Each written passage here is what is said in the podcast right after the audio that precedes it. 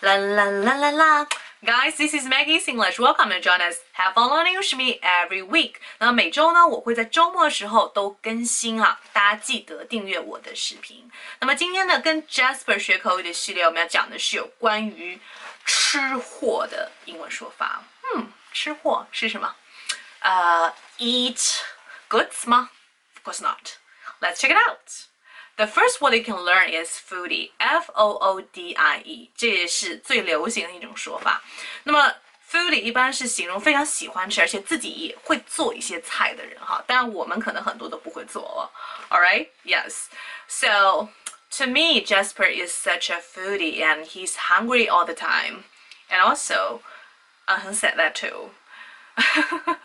好兄弟啊，他的呃。 buddy，嗯，said，哦，Jasper oh, 是一个吃货，而且很很爱睡觉。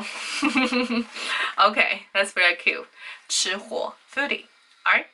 And also you can use this word called foodaholic，foodholic，f o o d a h o l i c，后面的这个 a h o l i c 你可能会觉得非常非常的面熟，因为我们以前可能学过，比如说 alcoholic，什么酗酒的人，对不对？啊？还有比如说 workaholic 工作狂哈，什么什么 holic，那这个什么什么狂对什么什么很痴迷，那么如果是喜欢吃的人，就是叫做 foodaholic，alright？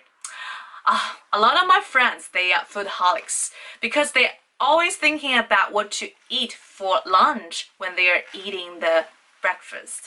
很多我的朋友都是什么吃货，他们在吃早餐的时候都在想午餐我该吃什么。I think a lot of Chinese friends they are like this。很多的中国人会这样子，right? Yes. And the third word you can learn is gourmet. Gourmet. G O U R M E T. Um, this word is a little bit different. 它会非常的高级啊。首先它的发音是，我记得是法语啊，法语 yes。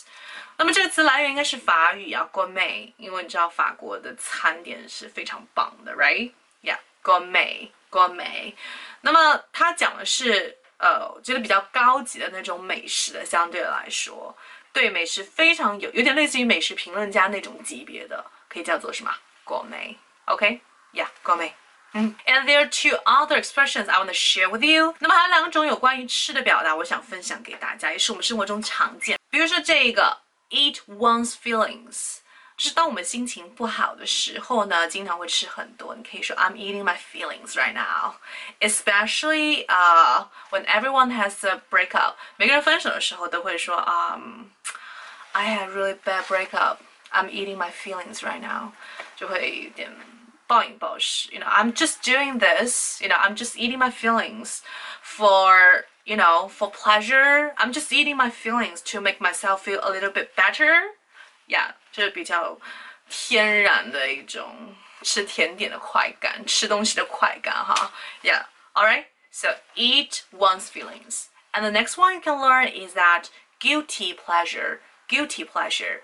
That means if you do something or eat something that you shouldn't be eating.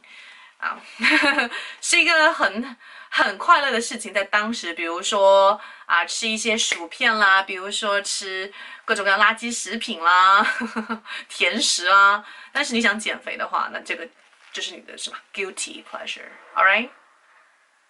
Well, an ice cream every now and then is a guilty pleasure for me. 啊，时不时的吃一点 冰淇淋，对我来说是一个有点罪恶的快乐。那么不时的吃些冰淇淋，就是对于我来说非常快乐的事情。虽然说是带着罪恶感的，带着罪恶感的快乐，guilty pleasure。Well, well, that's pretty much for today, and I like to give a task. 今天任务呢，想大家告诉我这个酒鬼的英文怎么说。刚才我们提到了，right? You can contact me by my WeChat. 我的微信是三三幺五幺五八零，and also you can join our study group to speak English very often. 每天都可以来练英文哈。especially if you're in Shanghai, um, Guangzhou, Chongqing, Chengdu, Beijing. Well, you can also join us in our special group.